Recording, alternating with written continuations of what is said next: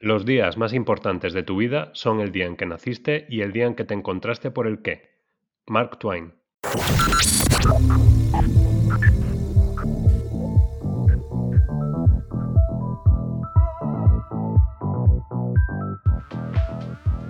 Pasión y talento con Gabriel Gómez. Pues bienvenidos a un programa más de Pasión y Talento y ya os lo habíamos adelantado eh, en redes que íbamos a tener a, bueno, pues a unos grandes invitados y que íbamos a hablar de un tema que seguro que os gusta porque, bueno, pues porque va relacionado con un campeón eh, que todos tenemos eh, siempre como referencia. Y bueno, pues como no me quiero alargar mucho y para que Juan no me regañe, Juan, ¿cómo estás? Bienvenido. Hola, muy buenas, bienvenido. Bien, bien hallado, iba a decir bienvenido. bienvenido. me ibas a dar una bienvenida a mí. bienvenido, señor director, presentador de Pasión y Talento, y claro, a ti también hay que darte la bienvenida. Claro, pues nada, bien, bien hallado entonces. Eh, nada, ¿te, ¿te parece que demos la bienvenida a nuestros, los dos le damos la bienvenida a nuestros eh, invitados y, nos metemos al lío, ¿te parece? Perfecto. Venga. El debate. Pues hoy tenemos eh, a dos grandes invitados y, además representantes de dos grandes marcas. Eh, hoy le damos la bienvenida a Jaime Valverde, director corporativo de redes sociales y contenido digital de Mafre, y a John Juliá, director creativo, o J, como queréis eh, llamarle, J, director creativo ejecutivo de la agencia Tanco. Bienvenidos los dos. Hola, ¿qué tal? Gracias. Buenos días. Eh, bueno, y, hoy, hoy queremos hablar con vosotros de, esa campaña que, bueno, que es una campaña que, es importante tanto para Tango, entiendo, pero también para Mafre, porque es la primera campaña global que, lanza la compañía. ¿Es así, Jaime? Sí, la verdad es que sí. hasta ahora hemos tenido muchas campañas eh, lanzadas desde un país con réplica local, pero es la primera vez que encontramos una fórmula en la que lanzamos algo que tiene sentido en muchas geografías a la vez, respetando tanto la cultura como, como lo que la compañía quiere como, como un solo ente. Y, bueno, pues eh, J, cuéntanos, eh, es que es gracioso porque el técnico se llama JJ, entonces claro, me, resulta un poco raro decir J y que, el técnico no levante así la cabeza mirando en plan de que pasa algo. No, te, preocupes porque contestamos los dos, o sea, sin, sin, problema. Es, muy callado, o sea, que en ese sentido no, tengo problema, pero, pero sí que es cierto que como que le da, da un espasmo en la silla, entonces eh, te quería preguntar por, por bueno, porque nos cuentes un poco en este, en este caso la campaña, entiendo que, bueno, pues es un trabajo conjunto, tanto agencia como, cliente, pero, pero bueno, tenéis al, deportista del momento, a Rafa Nadal. La verdad que eh, el hecho de tener a Rafa ha sido como la guinda de todo el proceso. Como bien mencionabas, eh, lo cierto es que es realmente un reto el que consigamos hacer una comunicación que sea tan global, que pueda servir eh, en cualquier parte del mundo para cualquier lectura, en cualquier lenguaje, cualquier eh, tesitura, ¿no? Porque no, no, piensa igual una persona de España que puede pensar una persona de Perú. Entonces, eh, bueno, pues creo que durante este tiempo que ha durado el proceso, que ha sido largo, la verdad, parir, parir este niño ha sido bastante más de nueve meses. Aunque haya quedado muy bonito el niño, pero ojo, ha estado ahí. Eh, creo que ha encontrado pues esa guinda perfecta que es eh, bueno, poder contar con Nadal precisamente bajo unas directrices que no son las que se esperan, ¿no? que es eh, desde un lado bastante humano. Y bueno, ya, y ya que haya ganado bueno, Roland, Garros para lanzar la campaña, ya ha sido lo máximo. Eh, si os parece, vamos a poner el audio de, la campaña, que bueno, que, para más que nada para que los oyentes en este caso sepan, aunque también pondremos cuando lancemos el podcast, pondremos el, link para, que puedan ver la campaña, pero, pero yo creo que es, es bonito escucharlo, si os parece. Durante años me han preguntado de dónde saco la confianza. Hoy quiero preguntárselo a gente que ha logrado cosas increíbles. Hola Germán, ¿qué tal? Hola Rafa, ¿cómo estás? Qué gusto. Germán, ¿qué significa para ti la confianza? La confianza para mí, Rafa, es saber que no le has dejado nada a la suerte, que te has preparado durísimo y que triunfar está en tus manos. Sandro, and when did you discover everything you could achieve if you trusted in yourself? I think that naturally that trust comes along as you learn, as you grow, um, as you see your results. Oscar, ¿en quién es que confías más que en nadie? Bueno, sobre todo Lulu, eh, mi compañera de viaje, ¿no? Es importante tener cerca a una persona que crea en ti, que te escuche y, y también, bueno, mi familia, ¿no? Eh, mi, mi, hermano africano, Winston. Oh, Wendy, who trusts in you? My children trust in me, plus my clients whom I coach how to take back their lives on a regular basis. Bien, Luciana, ¿hay momentos en los que pierdes la confianza en ti misma o que la has perdido o que, o que dudas? Muchísimas veces. Sobre todo cuando la gente duda de ti, tus conocidos o amigos o gente del trabajo. Si uno quiere llegar donde la mayoría no llega, debes hacer lo que la mayoría no hace. Descubre estas historias reales en confianzamafre.com. Juan, a mí se me ponen los pelos de punta. No sé cómo, cómo estás tú. Yo en realidad es que no, me quedo sin palabras, me quedo sin palabras con... La verdad que sí, o sea, me, me parece como, pues eso, escucha, o sea, solo con, con escucharlo, ¿eh? Sin, sin, ningún tipo de, de imagen que lo acompañe, uh -huh. ya me parece brutal. Fijaros, eh, Jonathan, bueno, enhorabuena, Jonathan, eh, J, perdón, eh, J y Jaime, enhorabuena porque, bueno, yo creo que, que está perfectamente recogido eh, una emoción o, o, un valor como, como es la confianza, eh, además acompañada pues de alguien que, que, es un, yo creo que es un gran representante de valores, ¿no? Dentro y fuera de la, de la pista. Eh, y, luego ahí, o sea, estoy ahora en momento, momento crítico, constructivo. Eh, abordáis temas como, como, la confianza, ¿no? que yo creo que ese es el, el pilar fundamental de esta campaña, pero, pero lo tocáis, no lo tocáis desde el punto de vista de, de Rafa, que sería a lo mejor lo fácil, eh, lo tocáis desde el punto de vista de esos microinfluencers, ¿no? Les podemos llamar. Eh, ¿cómo, ¿cómo, ha sido todo este proceso? Bueno, por, por ir eh, puntualizando lo que comentabas.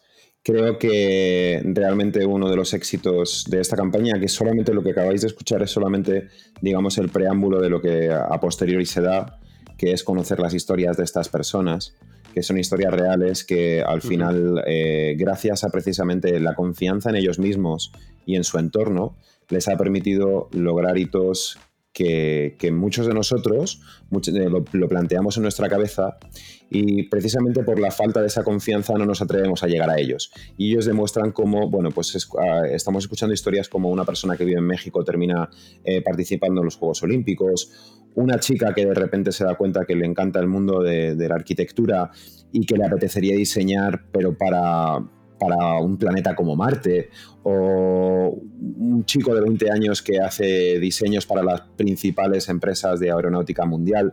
O sea, quiero decir, eh, al final, eh, el trasladar los valores que ya lleva intrínsecos o que quiere trasladar la marca de Mafre, ¿no? personas que cuidan de personas, mm. eh, a través de la exposición de ejemplos de, de, de, personas que han conseguido a través de esa confianza llegar a su hito o a su objetivo, creo que a todos nos pone la piel de punta.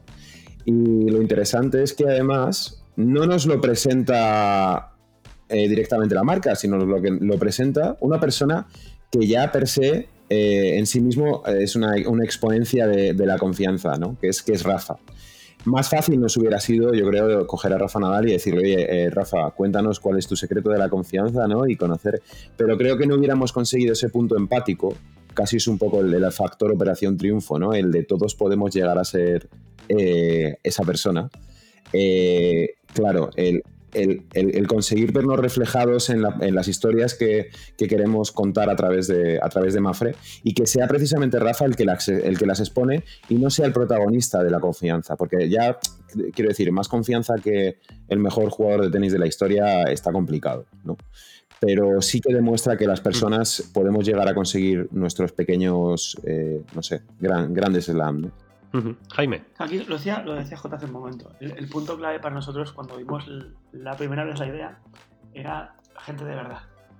Y aquí todos conocemos marcas que están utilizando, voy a ser muy bestia, perdonadme, eh, personas que viven una gran desgracia, que, que, hacen un Ironman y van en silla de ruedas, son gente que hace cosas increíbles.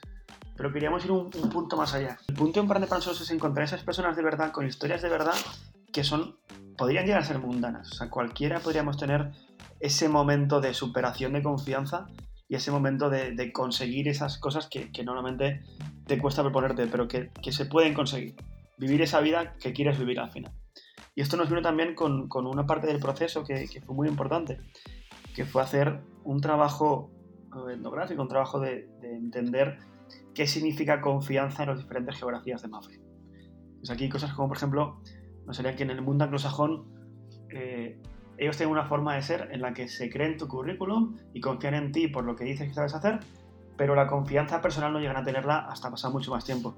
En cambio, en el mundo latino, lo que vimos en el estudio era que, era más fácil que, yo confiara en ti porque te creo, porque te conozco. Entonces confío en ti. O sea, son diferentes puntos en los que nos permitieron elegir los personajes en función de cómo ese país entiende la confianza. Y esto es lo que creemos que hace que, la gente se vincule mucho más rápido. Eh, claro, estáis hablando de, bueno, en este caso las campañas de comunicación, cuanto más tocan, en este caso, y además es un tema que, hablamos bastante en el programa, cuanto más te tocan valores eh, universales, por así decirlo, eh, pues llega mucho mejor. Y, en este caso el reto era, pues, lo que comentabas ahora, ¿no, Jaime? el cómo eh, tocar un, valor o, un elemento como la confianza, que sea universal, eh, pero que está distinta, o sea, que está entendido de manera distinta en, cada país, ¿no? Y, el unificarlo todo en, esa campaña. Em, porque al final no deja de ser, pues, pues es un, no deja de ser un estudio antropológico esto que habéis hecho. Efectivamente, yo creo, que el, el, principal reto, como lo decíamos al inicio, el reto es cómo conseguimos que una pieza, un conjunto de piezas, tengan el mismo sentido o sentido similar en geografías muy diferentes, porque por mucho que queramos que, que España y Latinoamérica somos parecidos, culturalmente somos muy diferentes entre, entre, cada uno de nosotros. O sea, por ejemplo, en el estudio nos salía que en México una persona con confianza es aquella que parte de una situación adversa y consigue el objetivo. Ahí tenemos a Germán. La historia de Germán, lo decía J al principio, es una persona que en México, sin conocer la nieve, llega a los Juegos Olímpicos de invierno. Las piezas lo cuenta, que el, entrena con, ruedas colgadas a la espalda para hacer el freno que le va a llevar los, los, esquís. Y él no tiene ni siquiera para los esquís, ni ha, ni ha pesado nunca nieve y aprende entre el desierto y entre parkings. O sea, ese tipo de cosas. Luego, por ejemplo, en, Perú y Brasil hay una similitud, que es que una persona con confianza además recibe el apoyo de la sociedad. O sea, esa beca, ese, ese pueblo que te ayuda, esa capacidad que tienen los demás de reconocer tu confianza y empujarte un poquito más adelante.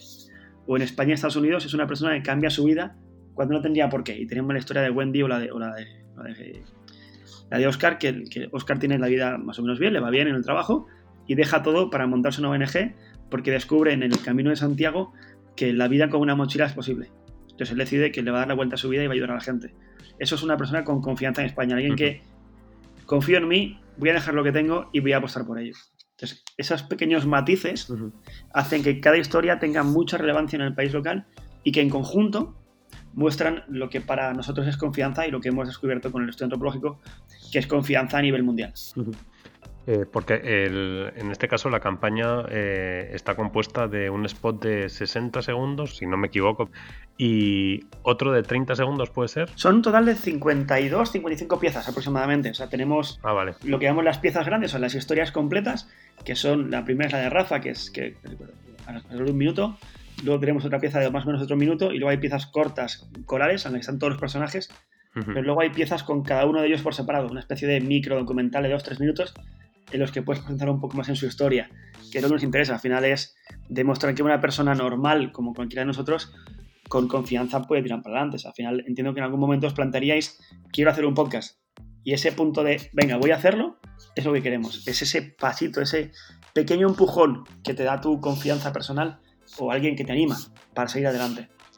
Todo este eh, casting, eh, J, ¿cómo, ¿cómo, lo hicisteis? Es decir, entiendo que, en este caso, Rafa, pues más o menos lo podréis tener claro que, queríais ese, ese, personaje, pero ¿cómo fue toda esa búsqueda de esas personas em, que, forman, que forman la campaña también, al igual que Rafa?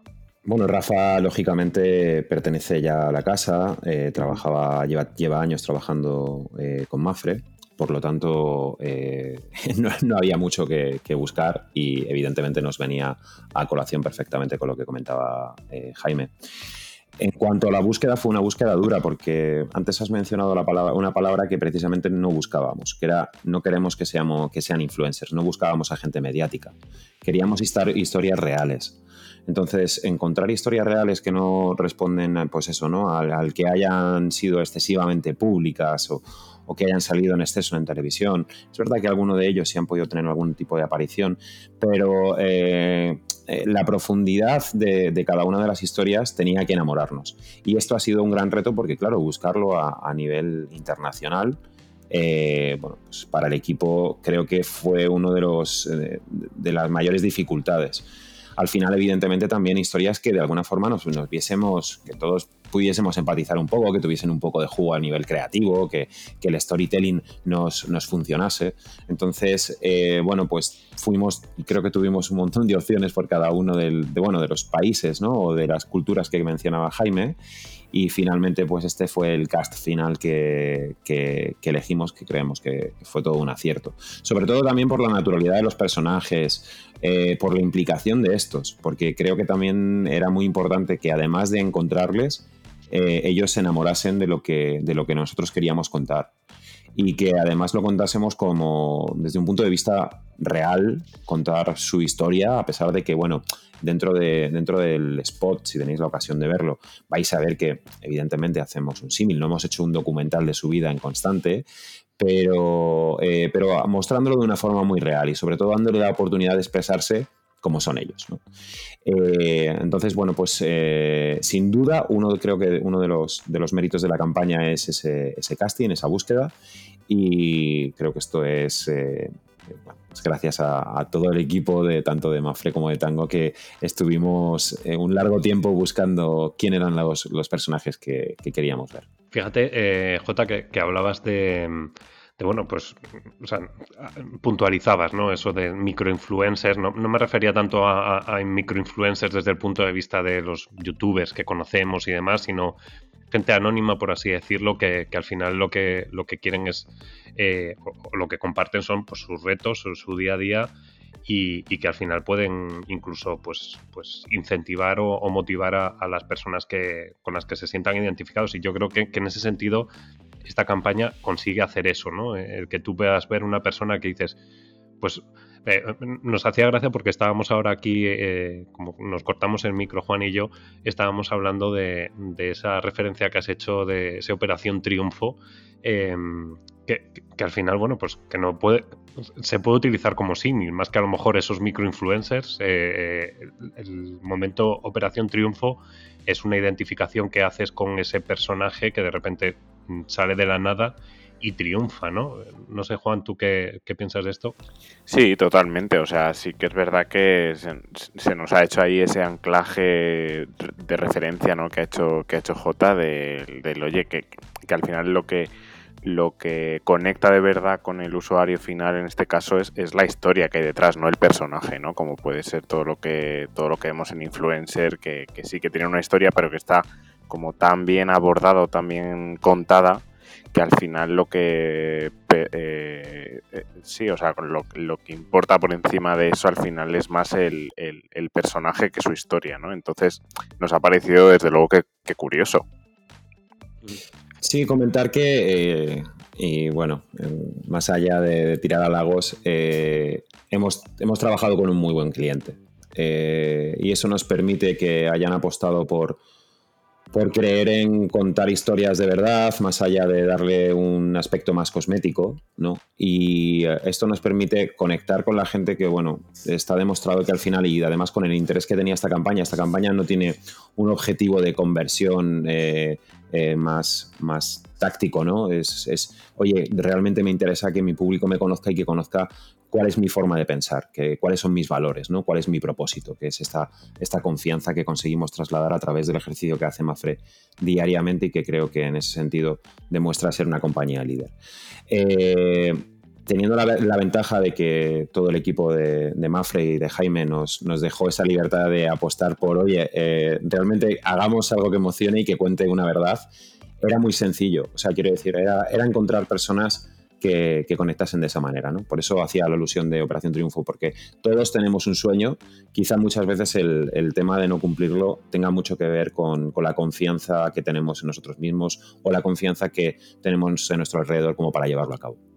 Dicho esto, J, que es, que es muy, muy humilde, fue un trabajo muy duro. O sea, yo recuerdo, hemos pasado, en algunos casos fue muy fácil encontrar el personaje porque la historia era súper potente, como el caso de Luciana, por el personaje que es, porque ella no es, eh, es una persona muy cortada, que es como muy vergonzosa, que le cuesta un poco hablar. Entonces es bonito porque es, no es el típico este que, ¿sabes? Cuando alguien, nada, tengo una historia y soy como muy chulo, muy chapalante, y es incluso poco creíble que esa persona haya hecho, o sea, que venga donde dice que venía. En ese caso, por ejemplo, encajó desde el principio, pero hubo otros que fueron bastante complicados, porque el, eh, cuando hacías un poco de, de análisis profundo de la persona, o tenía un pasado político un poco turbio, o había pasado por cárcel, o había pasado por determinadas cosas en los que tienes ciertos riesgos que tampoco puedes meter la marca. Entonces, el, yo, el pobre equipo de tango, eh, decimos, sobre todo un par de ellos, vueltas, vueltas y más vueltas, y luego con el estudio antropológico, otra vuelta más, porque este no cumple del todo lo que dice, lo que dice nuestro amigo antropólogo, y hubo que darle muchas pensadas, porque al final el objetivo esto es muy sencillo. Maffer es la seguridad global de confianza, pero ¿qué significa confianza? Porque a bote pronto, y, buscando el significado de la palabra, ser que confianza es confiar en alguien o tener confianza para hacer algo. Con lo que ya empezamos con, temas semánticos desde la entrada. Entonces hay que encontrar esa persona que, identificará bien qué es confianza para Mafre. Claro, sí, es establecer un poco e, esa norma básica, ¿no? desde dónde arrancamos y a, a, raíz de eso continuamos, ¿no? Entiendo. Es que, claro, la palabra confianza al final todos la utilizamos, eh, pero el reto era resignificarla, ¿no? Darle un, darle un sentido y una coherencia, sobre todo en, contexto con, la marca de Mafre. Entonces creo que en ese sentido hemos conseguido, hemos conseguido aportar algo de, arrojar algo de luz a, la gente, ¿no? Oye, ¿qué, significa el, valor de la confianza? ¿no? Eh, Juan. Sí, no, de hecho iba, iba, la pregunta que quería hacer iba un poco en relación a eso, ¿no? El, por qué confianza, o sea, por, por qué, eh, por qué utilizar ese, ese valor esencial de, de, la persona y no otro.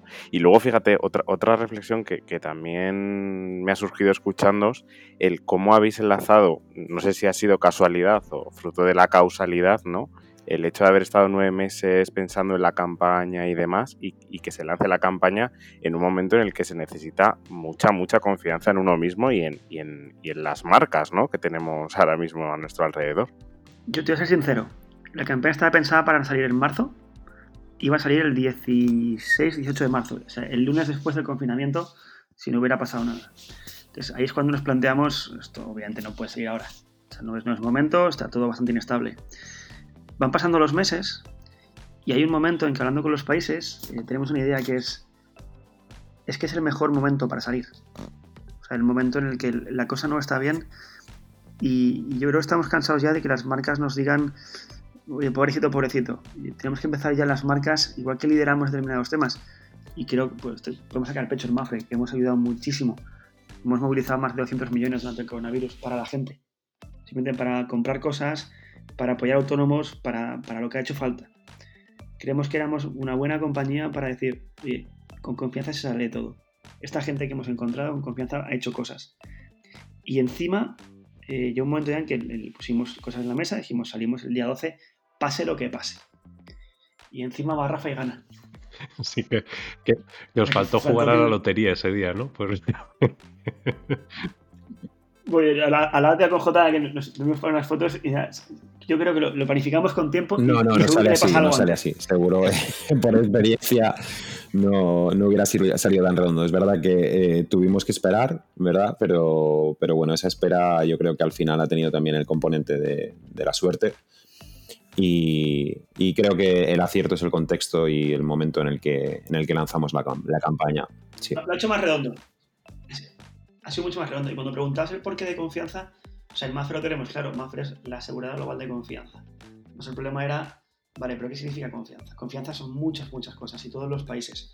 Y pensar en una compañía como Mafre, en la que Mafre España es, un alto porcentaje de la facturación, en la que Mafre España es prácticamente un, motor para Mafre a nivel, a nivel grupo, pero hay países en los que Mafre eh, ha sido la, unión de varias compras o compañías que hacen de cero más pequeñitas. Necesitamos eh, que no solo Mafre sea Mafre en España, sino empezar a crear una Mafre global que no sea una multinacional, sino una compañía única en el mundo. Única en el sentido de que lo que Mafre cuente se entiende igual aquí que en, Lima, que en DF o que en, que en Boston. O sea, me da igual, en cualquier país en el que operamos tienen que entender Mafre de la misma forma porque es el valor diferencial que tiene Mafre. En, los viajes que hacemos en, en Mafre, en Estados Unidos, un diferencial que tenemos importante es que la aseguradora americana tradicional te da el dinero para que tú hagas las cosas. Y con Mafre están tranquilos porque confían en que Mafre se lo arregle. O sea, ese punto que tenemos que es una, llamémoslo una especie de verdad de producto, que por norma general la gente está contenta con Mafre porque confían en que lo haremos bien. Es cierto que tenemos problemas con clientes como cualquier compañía de seguros por muchos motivos. Muchos eran culpa nuestra, otros no. Pero ese punto lo tenemos ya. No somos una compañía que hablemos de precio, no somos una compañía que hablemos de, de producto normalmente, somos una compañía que llevamos muchos años en el mercado y muchos años contando valores. Somos el, puente de la jubilación, personal cuenta de personas, somos una compañía en que la confianza es muy importante. Y nuestro presidente lo tiene clarísimo. O sea, si Mafe no es confianza, no puede ser la otra en el mercado español, por ejemplo, y en otros mercados pasa lo mismo. Entonces, cuando tuvimos que, construir sobre algo, podíamos elegir cualquier valor de Mafre, pero confianza es lo que nos hace, en un momento en que la mayor parte del mercado está yendo a precio, nos permite trabajar en un punto de, emocionalidad, que igualdad de condiciones esperemos que la gente se decida por aquella que le da mayor confianza. Y es una forma de decir, yo te doy más confianza sin hablar de producto. Fíjate, eh, Jaime, que, te oigo hablar y, bueno, nosotros en Pasión y Talento abordamos eh, muchos temas eh, muy enfocados en el tema de, bueno, pues de la empresa, del día a día y, siempre hablamos un poco de, y de hecho siempre cierro el programa con, la frase hagamos de la utopía una realidad. Em, claro, os escucho hablar tanto a Jota como a ti y, claro, estás hablando de confianza. Fíjate que yo, incluso hablaría de propósito, es decir, qué propósito tiene la compañía, que además ha sido un giro que, que no hablo que Mafre haya aprovechado en este caso Em, pues, las circunstancias, porque, porque Mafre sí que es cierto que siempre se ha referenciado como, una compañía, como decías, ¿no? con, unos valores muy claros, con, una coherencia y una, solidez en, sus comunicaciones, eh, pues que siempre han ido, pues eso, eh, con coherencia, ¿no? En ese sentido. Pero, pero fíjate que, claro, al final siempre tenemos como marcas referentes, ¿no? En este caso, pues eh, sí que es cierto que Bank Inter también durante el confinamiento eh, hizo una campaña que, fue bastante aplaudida porque no hablaba de nada, sino que, era un poco valores, ¿no? Una apuesta por los valores y demás. Pero claro, vosotros sí que es cierto que al final es, al ser una aseguradora, tenéis una carga mayor aún que otras de valores, ¿no? En ese sentido. Y, hablando de propósito, eh, sí que es cierto que ha habido un cambio radical en, las comunicaciones de, muchas compañías eh, a raíz de esta, de esta pandemia internacional. Eh, de hecho, bueno, pues dicen que, ha aumentado, o sea, el, consumidor en sí, pues ha aumentado la sensibilidad hacia esas marcas, cómo se han posicionado, ¿no? ahora la gente ya no mira tanto qué marca es o, qué posicionamiento tiene, sino qué ha hecho eh, en determinados momentos y, tú lo comentabas ahora, ¿no? E, ese, esa apuesta de, Mafre pues, por ayudar a los autónomos o, por tener distintas, distintos gestos con la sociedad, eh, que es una parte de compromiso, ¿no? De, propósito, compromiso, confianza. Que, al final es lo que diferencia a una de otra, ¿no? Justo, mira, acabamos de lanzar hace nada la campaña de que llamamos Mafre Sostenibilidad, que es una bola que engloba muchas cosas, no solamente la parte más, más ecológica, sino también hay una parte de, públicos adultos, de igualdad eh, hombre-mujer, de un montón, un montón de territorios dentro del territorio. Y se llama la parte que nos toca.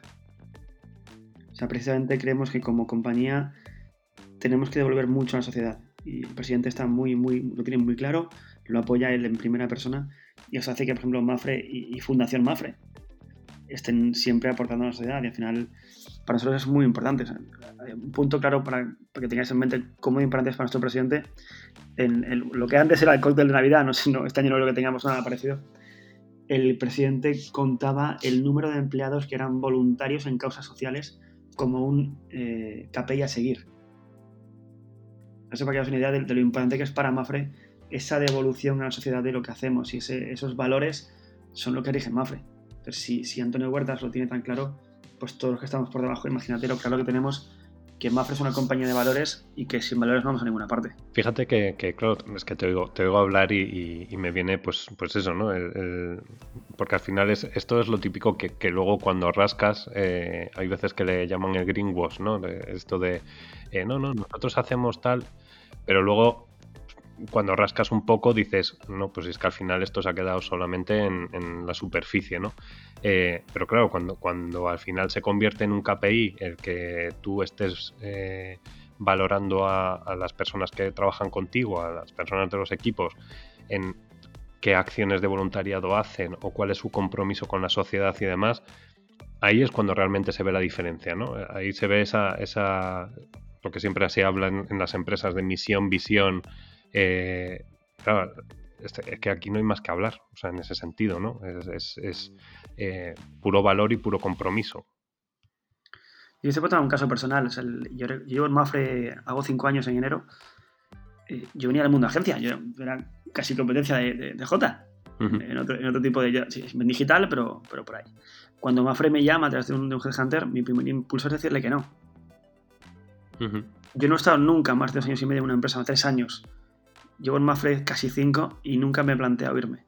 Y recuerdo los primeros, a los. Ya un año más o menos en Mafre, en una charla interna que nos, que nos propusieron, alguien nos preguntaba por, por, qué pensaba yo desde fuera. Y un momento que dije, o sea, es que en Mafre nos cuidan mucho y cuidamos mucho. Y esto lo, vimos muy claro durante la pandemia. Cuando empezamos a crear contenido con lo que Mafre estaba haciendo, el primer foco era muy claro, era que, que los propios empleados supieran lo que Mafre estaba haciendo. Porque con la pandemia, como supondréis, esto fue de un día para otro, de estar en la oficina e irnos a casa. Los sistemas estaban preparados lo justo para poderlo hacer y, encontramos que un camino muy, muy bueno para comunicar a los empleados eran las propias redes de Mafre. Entonces, conseguimos eh, una viralización espectacular de las medidas de Mafre y de los vídeos que estábamos sacando a través de los empleados. Pues la gente estaba orgullosa de trabajar en Mafre y que Mafre estuviera destinando semejantes cantidades de dinero a fondo perdido para la sociedad. O un día el presidente dijo, se van a dar 5 millones al CSIC para investigación del COVID. Porque sí. Ese tipo de cosas que dices, ostras, oye, mm, lo que yo hago al final tiene una repercusión a nivel de negocio, pero cuando mi madre vea esto va a estar más contenta de mí por, por lo que hace mi compañía que porque si gano más o menos millones. Y eso, al final lo que refuerza es un poco lo que acabas de decir tú, ¿no? Ese sentimiento de pertenencia, de decir, mm, o sea, en un primer momento, probablemente ahora si te tocasen de cualquier otra compañía, pues te costaría mucho más eh, el, dar el salto y cambiar de, compañía por, por, todos esos valores que tiene tu actual compañía y todo lo que está haciendo, ¿no? Por cambiar, por cambiar la sociedad y por cambiar el mundo. Que eso es a lo que me refería, ¿no? De, de ese, esa marca de pues ese marketing de propósito, por así decirlo, si le podemos llamar marketing, que, yo no le llamaría marketing, pero bueno, eh, pero sí, tiene, esa parte que dices, joder, pues al final te lo planteas y dices, ¿dónde quiero trabajar? Pues quiero trabajar en una compañía que eso es lo que siempre le dicen, y aquí sí, Juan, tienes, tienes tú que decir algo a esos millennials, que, bueno, pues que, siempre se dice, ¿dónde le gustaría trabajar un millennial? Pues en aquellas empresas que tengan un propósito, que tengan algo que, ayude a cambiar el mundo. Eh, y yo no creo que solamente sea a los, a los millennials, o sea, la generación X también queremos eh, eso, eh, la Y, la Z, yo creo que al final todo, todo el mundo quiere trabajar por, por cambiar el mundo, por ayudar a cambiar el mundo, ¿no? Por hacer un mundo mejor. No sé, algunos no, y, entonces ya me rompéis. Pero, solo, aportar un, dato. Em, a la agencia de, desde Mafre nos suelen llegar, creo que el mismo número de briefings para, o de briefs, perdón, para, para comunicación externa hacia consumidor como interna. O sea, se preocupan muchísimo de hacer ejercicios donde donde al final eh, la gente que trabaja en, Mafre se siente orgullosa y empoderada. ¿no? Y eso demuestra que eh, al final eh, la importancia que le dan a las personas con las que se relacionan y con las que trabajan y con las que consiguen llevar la, empresa adelante, poco tiene que ver con otras estructuras empresariales donde el foco está en la venta. ¿no? Aquí el foco está en hagámoslo bien y a partir de hacerlo bien probablemente venderemos mucho más. Vamos a hacer un pequeño break eh, porque Juan tiene siempre una sección en, todos los programas que se llama La actualidad en 5 minutos. Y, nada, pues os invitamos a que lo escuchéis y luego ahora retomamos. También podéis participar, ¿eh? o sea que, en ese sentido esto no es una no es una sección cerrada, pero bueno, va a quitar las 5 minutos Juan.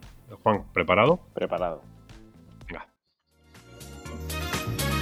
La actualidad en 5 minutos. Bueno, pues ¿qué nos vas a contar, Juan? Sin interrupciones, por favor, que has metido aquí a los, a los invitados y yo quiero una, una sección sin interrupciones. Ya que no está Karim, aprovechemos.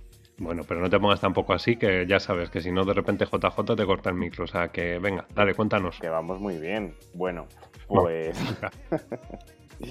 Bueno, eh, pues hoy os traigo una sección de, lo más de lo más acorde con el, con el tema, porque como ya sabéis, y, por desgracia de, todos, ¿no? la segunda ola de, la pandemia del COVID está muy presente ya en muchos países y, no son pocos los negocios, marcas o empresas que están viviendo momentos de plena incertidumbre y de ahí que, las marcas se aferren a, los cambios de rumbo estrategia para tratar de capear un temporal que promete ser bastante borrascoso y, que además mm, hará de las suyas durante bastante tiempo. Confiemos en que no y ojalá me equivoque, ¿no? Pero, pero bueno, eh, por eso y según un artículo de, Marketing Directo, eh, nos cuenta eh, tres de los grandes cambios marketeros que el coronavirus trae bajo el brazo y que además vienen para quedarse y además están hiper relacionados con todo lo que estábamos comentando y que Mafre pues está clarísimo que, está siendo un ejemplo a seguir en este caso, ¿no?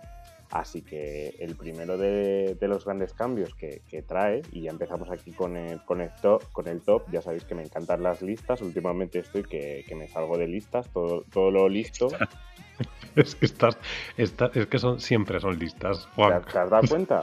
Vamos a cambiarle el nombre a la sección y vamos a poner las listas de, de Juan. Me podría decir, los rankings de Juan o algo así, ¿sabes? No sé, ya, ya, le, ya le daremos otro nombre a esto porque a mí la actualidad en cinco minutos se me Esta semana sube o baja. Vamos a hacer la, la, sección esta que había en las revistas de sube o baja. Algo así porque, joder. Vale, ya, ya lo pensaré, ya lo pensaré, pero, pero la verdad es que me gusta porque me encanta, me encanta, me encanta listar y que la gente se lleve cosas como tips, ¿sabes? Como cuando... Vale. Venga, dale, dale. Venga, Vamos, vamos, al, al uno. El propósito importa y mucho. En 2020 eh, se navega con, con, aguas bastante, bastante complicadas, ¿no? Y, de una manera bastante... Eh, hay, hay, bastantes temáticas como que, que, están en nuestros frentes, ¿no? En este mar, en este océano de, pues de eso, de, de incertidumbre la pandemia, por un lado, la recesión económica, la emergencia climática y el movimiento en pro de, una mayor justicia social, ¿no? Pues como ese movimiento que hubo de Black Lives Matter y demás, que bueno, pues que, ha sonado con fuerza tanto en redes sociales como en los principales medios de comunicación, ¿no?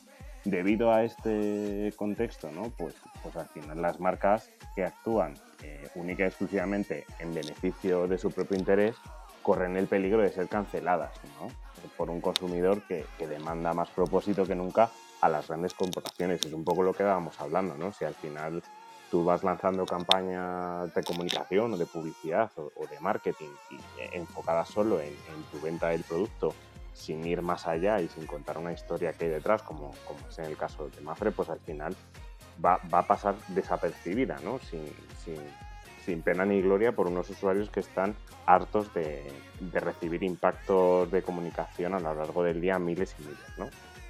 Así que el primer consejo de, que nos trae marketing directo es que el propósito importa y mucho. Dos, las plataformas de e-commerce son las más atractivas, son más atractivas que nunca desde el punto de vista de la inversión, que, hablaremos de esto también, esto da para, para un programa solo, ¿no? Porque la, pandemia, como ya sabéis, ha propulsado el e-commerce hasta límites inimaginados. También desde el punto de vista de la publicidad, que se abre paso a eh, las plataformas de comercio electrónico. ¿Cuántas, ¿Cuántos anuncios no veremos de Amazon, que sería el Express, que sí, de todas estas de todas estas plataformas digitales que al final son comercios electrónicos, ¿no? Bueno, como dato, eh, se estima que este año que seguro que esto J y Jaime saben bastante más que yo, pero se, ha estimado que, se va a invertir unos 50.000 millones de euros en publicidad asociadas a las plataformas de e-commerce. Ojo al dato, ¿eh? Así que la, inversión en este segmento aumentará un 18,3% en todo el mundo. Y Amazon, en calidad del líder del mercado en el comercio electrónico, pues se comerá una sustanciosa porción de este pastel, con lo cual ojo al dato y veremos a ver cómo se va comportando la publicidad y cómo, cómo vamos viendo ese fenómeno publicitario o marketingiano que seguro que sea digno de estudio para, para el futuro, ¿no? para las futuras generaciones. Y por último, el 3, las experiencias regresan al primer plano, ¿no? Lo, que se lo que se denomina el Customer Experience, ¿no? La experiencia del cliente es absolutamente esencial en, la construcción de la marca, ¿no? o en la generación de nuevos contenidos a, a largo plazo. Y en tiempos de COVID, eh, un rol eh, predominante. Factores como la salud y la seguridad que deben formar parte de toda experiencia en la marca en los tiempos que corren. Y como hemos visto hoy, y ya me callo, ya acabo la sección en cinco minutos, eh, la confianza y el valor que pone más encima de la mesa gracias a esta campaña pues sin duda es el claro ejemplo de que esto tiene que estar así, ¿no? Que la experiencia y el usuario en el centro es lo que prima por, por de encima de todo para, para, poder sobrellevar esta crisis. Y ya está, ya, ya me callo. Muy bien, Juan, ya se está muy bien. Te vamos a voy a hablar con JJ para que te cambie la sintonía, porque le vamos a cambiar de nombre a la sección y le vamos a llamar las listas de Juan. Pero tú, pero tú espérate, déjame que yo hable con JJ primero y luego y luego ya veremos. Deja, déjate, porque soy yo el director, Juan, pero no te preocupes que vamos a retomar con nuestros invitados.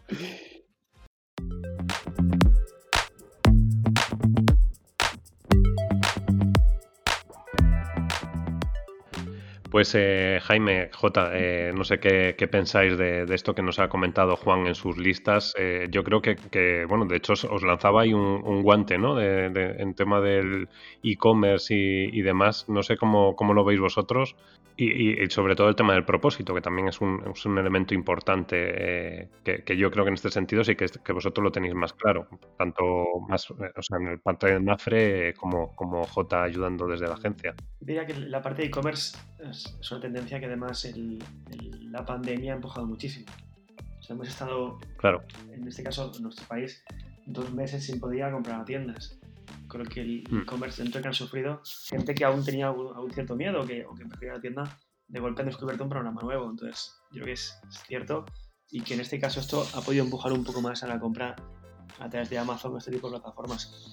Es algo que está aquí, que vino para quedarse. Al final, pues yo creo que ya está, que, ya está viejuno, ¿no? Hablar de ropa, de ir a una tienda a ver algo para, para luego comprarlo online. Esto que nos ha llevado es, a, es que no puedo ni verlo. O sea, yo me gusta mucho el deporte, zapatillas de deporte que te compras sin haberte probado, que te pruebas en casa y luego las devuelves. Porque están especificando tanto la experiencia de compra que nos simplifica mucho la vida. Al final es eh, en igualdad de cosas me voy al, más barato, en igualdad de todo, y el problema es este, que muchas tiendas no tienen esa experiencia o, o ese propósito que te hace que yo puedo pagar un poquito más por ti simplemente por eso. Yo tengo una tienda favorita de deporte porque en Instagram me responden que es que pregunto por una zapatilla y ese pequeño esfuerzo que hacen en, personalizarme la respuesta, en, oye, pues si te gusta esta, tengo esta que también te puede gustar. Ese pequeño esfuerzo que humaniza tanto a una marca, para mí es suficiente para pagarle, aunque cueste un poco más el modelo en esa tienda, voy a pagarle más a él que a, otra tienda. Yo ese es el punto de, enlazar un poco el e-commerce con, con, la experiencia y un poco también el propósito dentro de todo. Fijaros que, me acuerdo en, mis años mozos, que se dice, eh, estaba haciendo, ayudando con la comunicación a, una, gran marca de, ropa y en un showroom que, estaban organizando y demás, eh, pues yo creo que fue hace como 6-7 años o algo así, todos eh, el comentario que hacían era, bueno, es que esto tampoco es que ya vaya a ser algo muy novedoso porque, claro, ya el comercio electrónico nos está comiendo, nos está comiendo terreno. Hablo de hace 6, 7 años, o sea, que, imaginaros cómo tienen que estar ahora. Y la tendencia, y un poco lo que, lo que hablaban era eh, que, necesitaban hacer las flagship, ¿no? Que, que es al final es un poco lo que nos estamos encontrando. Es cierre de mucha tienda, pero al final lo que hacen es voy a crear una auténtica tienda que sea una experiencia de cliente completamente distinta, pero también voy a mejorar la experiencia de, navegación, en este caso, eh, a través de la compra en Internet. ¿no? Entonces, bueno, tenemos ahí al, monstruo de Zara que, nunca se había, o casi nadie se planteaba el que de repente fuese a dar el salto a, la venta online y, bueno, ahora mismo es uno de los canales principales que tiene de venta o, el corte inglés, ¿no? Que, con, lo que acaba de lanzar ahora mismo de, esa competencia que le hace Amazon con 20 euros al año y el envío en, menos de un día creo que es, o, en dos horas creo que, te lo envían a casa. Es decir, que, al final es, lo que estabas ahora también comentando, ¿no, Jaime? Ese, ese cambio radical que ha habido de, concepto y de, consumo que, que bueno, pues que, las marcas se tienen que adaptar, ¿no? Incluso vosotros también desde Mafre también tenéis pues la, aplicación para poder descargar la tarjeta, es decir, todo se está volviendo digital y, bueno, que te voy a contar a ti que, que eres el, el responsable el responsable digital, ¿no? Pero, pero bueno, que, al final es, eh, bueno, pues eh, es, un cambio en el que tenemos que estar ya todos, eh, nos guste más o nos guste menos, ¿no? Aunque luego también es cierto que, hay que tener determinados momentos para, para seguir viviendo esos momentos fuera, fuera de lo digital, ¿no? Em, yo os quería preguntar, eh, os quería lanzar una última pregunta simplemente para ya eh, cerrar el programa, em, porque hablábamos antes del marketing con propósito, entonces, bueno, pues eh, sí que es cierto que en ese sentido hay como distintas, distintas variantes, ¿no? O distintas opiniones. Quería preguntaros simplemente la opinión vuestra de, bueno, que si en el caso de Mafre entiendo que, sois eh, una compañía con propósito real y que lo tenéis en vuestro ADN. El ejemplo lo tenemos con lo que has comentado antes, Jaime, del presidente que, apuesta por eso. Pero, pero ¿creáis que ahora mismo hay una tendencia en el mercado de acciones de marketing con propósito en contraposición a esas compañías con propósito? No es fácil la pregunta, ¿eh? Bueno, por, intentar contestarte, a ver si, si está en línea con lo que comentabas creo que al final esto, las marcas son como, como cuando conocemos a una persona, ¿no? Hay personas que realmente tienen un interés en nosotros y por eso se acercan a, bueno, pues a conocernos y ese interés se ve muy claro, se ve, se ve muy, se ve muy, de una forma innata, creo que todos eh, detectamos que, bueno, pues que en, la relación no va a tener mayor profundidad, ¿no? Eso se debe a que realmente la persona que nos conoce, pues su propósito está muy definido, que es únicamente un, intercambio comercial. Cuando realmente conocemos a alguien que tiene una profundidad, que, nos interesa, que dentro de esta analogía, ¿no? Que, realmente conecta con nosotros y que podría ser, bueno, pues alguien que comparta nuestra vida, eh, evidentemente a partir de ese momento nos acompañará, nos, en mayor o menor medida, pero nos acompañará y, nos generará un interés. Y, seguramente si, no le vemos nada más que el, lado de, la venta, pues eh, aceptaremos sus recomendaciones, que yo creo que es un poco el ejercicio que muchas veces intenta hacer con los influencers, ¿no? Utilizar ese mecanismo de, bueno, como conectas con esta persona, pues te voy a meter por aquí, por aquí la marca. Creo que si, si, no, si una marca si no tiene un propósito real, eh, tiene una vida muy corta con respecto al tiempo que pasará en la cabeza de la gente bueno, pues el tiempo que dura la conversación, ¿no? El tiempo que ha tardado en impactarme me puede interesar por un aspecto mucho más, bueno, pues eh, práctico por temas económicos, pero la durabilidad que, obtendremos evidentemente será pues igual que la de la transacción, muy corta, muy estrecha. Y creo que si, creo que si tenemos un propósito llegamos a conectar de una manera más, más amplia, pero creo que también que llegar a, a esa conexión, a esa demostración de propósitos, lo logran marcas que apuestan por esta estrategia durante, durante mucho tiempo. O sea, no es algo que del día a la mañana, bueno, pues de repente esta marca ha encontrado que el, tener un propósito puede ser una buena forma de vincularse con su consumidor y de repente pues que tienen un nuevo punto de vista que está mucho más cercano a lo que piensa la gente, ¿no? Creo que esto hay que irlo demostrando con el paso del tiempo. Entonces, el ejemplo que comentaba eh, Jaime me he quedado con el hecho de que eh, hablábamos de cinco años que lleva dentro de una misma compañía sin pensar en irse. Para mí es la misma relación que podemos tener con, los, no sé, eh, con los objetos que nos rodean, ¿no? Oye, pues llevo tantos años con, una marca y sigo sin pensar en, cambiar de, marca porque realmente su propósito conecta mucho con mi forma de ser. Y eso solamente lo puede ofrecer el, el paso del tiempo y la coherencia, ¿no? Sobre todo creo que hay un tema de coherencia que muchas veces ahí hay algo que todos detectamos de cuando algo es incoherente, en esa analogía con personas, oye, mira, esta persona me quiere contar una cosa, pero realmente se, muestra de otra forma. Eh, es, algo que le pasa mucho a las marcas. Eh, nos quieren, ahora es una, creo que todas las marcas quieren ensalzar, ¿no? Eh, una serie de valores, evidentemente, porque el consumidor está mucho más sensible, mucho, escucha más, ¿no? Está, también es más reactivo. bueno, pues ahora son todo buenas palabras y todo busca tener un background mucho más profundo, pero se ve cuando realmente es una cosa puramente eh, efímera. ¿no? Mm. ¿no? sé si te he contestado más o menos, perdóname, pero creo que... Totalmente, si es un maquillaje o, no es un maquillaje, ¿no? En ese sentido, el poner una capa, dices, bueno, pues vea, esto es cuando, cuando de repente vas a una casa que la quieres comprar y dices, uy, voy a tapar la junta esta, ¿qué tal? Y luego, en cuanto llega la primera humedad, se te, se te cae la, en la pared, ¿no? En, este sentido, eh, sí que es cierto que cuando tienes unos cimientos sólidos y, como hablabas tú, porque me encanta eh, eh, la palabra coherencia, cuando tienes coherencia al final es, algo que, se mantiene durante el tiempo. Yo creo que es una, es, una mezcla entre, entre al final el resultado que, te da lo que, lo que la marca te ofrece, la coherencia que transmite a través del discurso que tiene o su propósito y un componente me parece que clave que es el, el tiempo que lleva demostrándolo, ¿no? Eh, Jaime, no sé si quieres añadir algo o porque bueno, tú es que como estás ahí en, el lado bueno. sí, bueno, está en la parte buena. Bueno, he estado muchos años en el lado, en el lado de enfrente.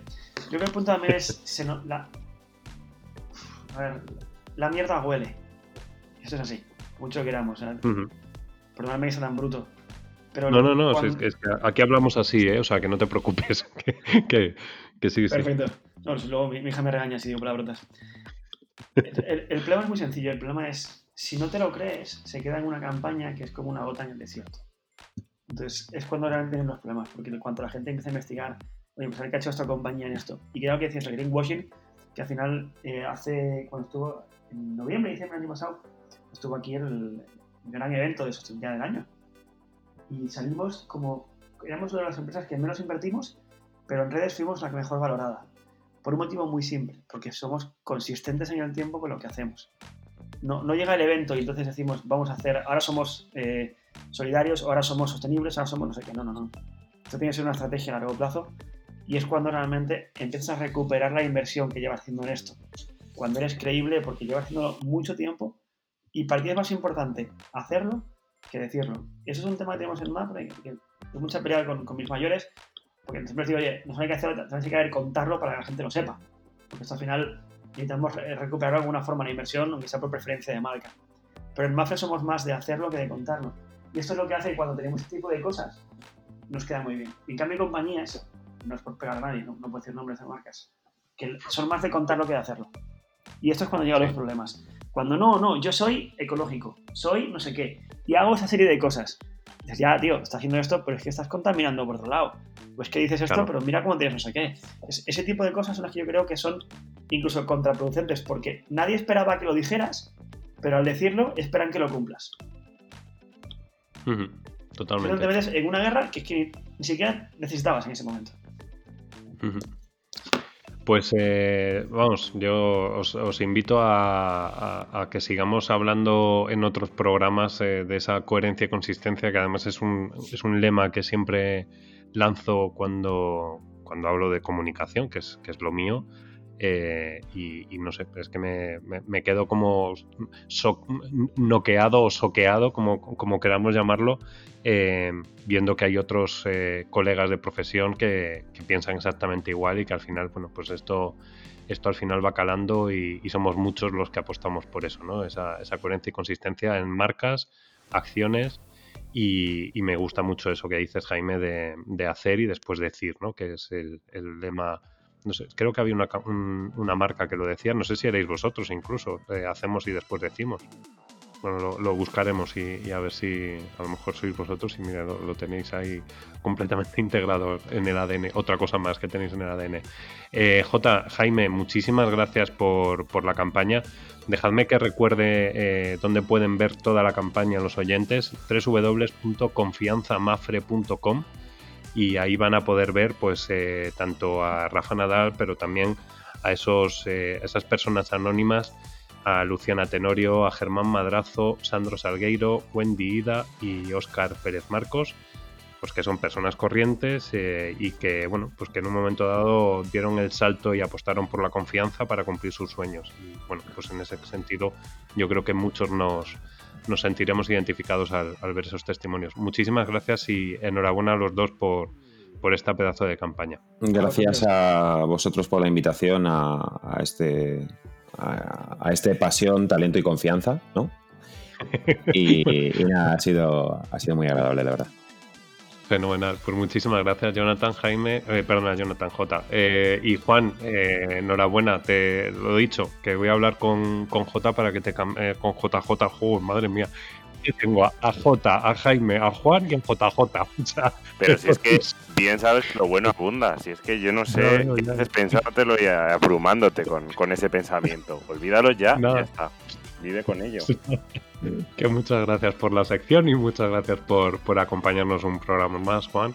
Así que nada, y nada, ¿a vosotros qué os voy a decir? Pues que nada, pues que habéis visto que al final hay muchos profesionales que, que estamos, pues eso, comprometidos con, con ese, esa coherencia, esa consistencia, esa comunicación y que bueno, pues que hay mucho, hay mucho que vende humo y hay mucho que, que se lo cree y en este caso, pues bueno, pues en este eh, Mafre es una de esas compañías de toda la vida que, bueno, pues que está apostando por hacer, eh, por lanzar mensajes positivos y, lanzar mensajes que, nos, que nos toquen a todos, ¿no? En ese sentido, tanto a nivel nacional como internacional.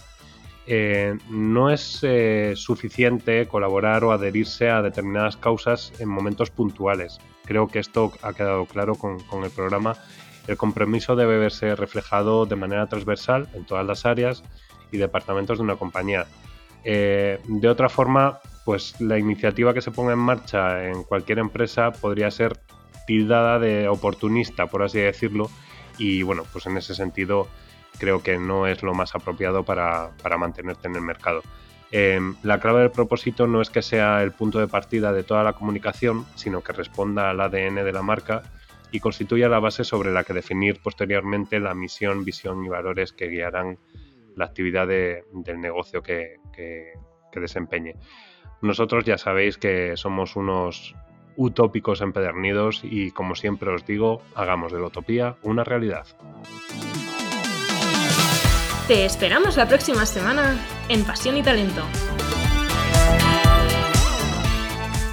Y no olvides que estamos en Spotify, Apple Podcast, Google Podcast y SoundCloud.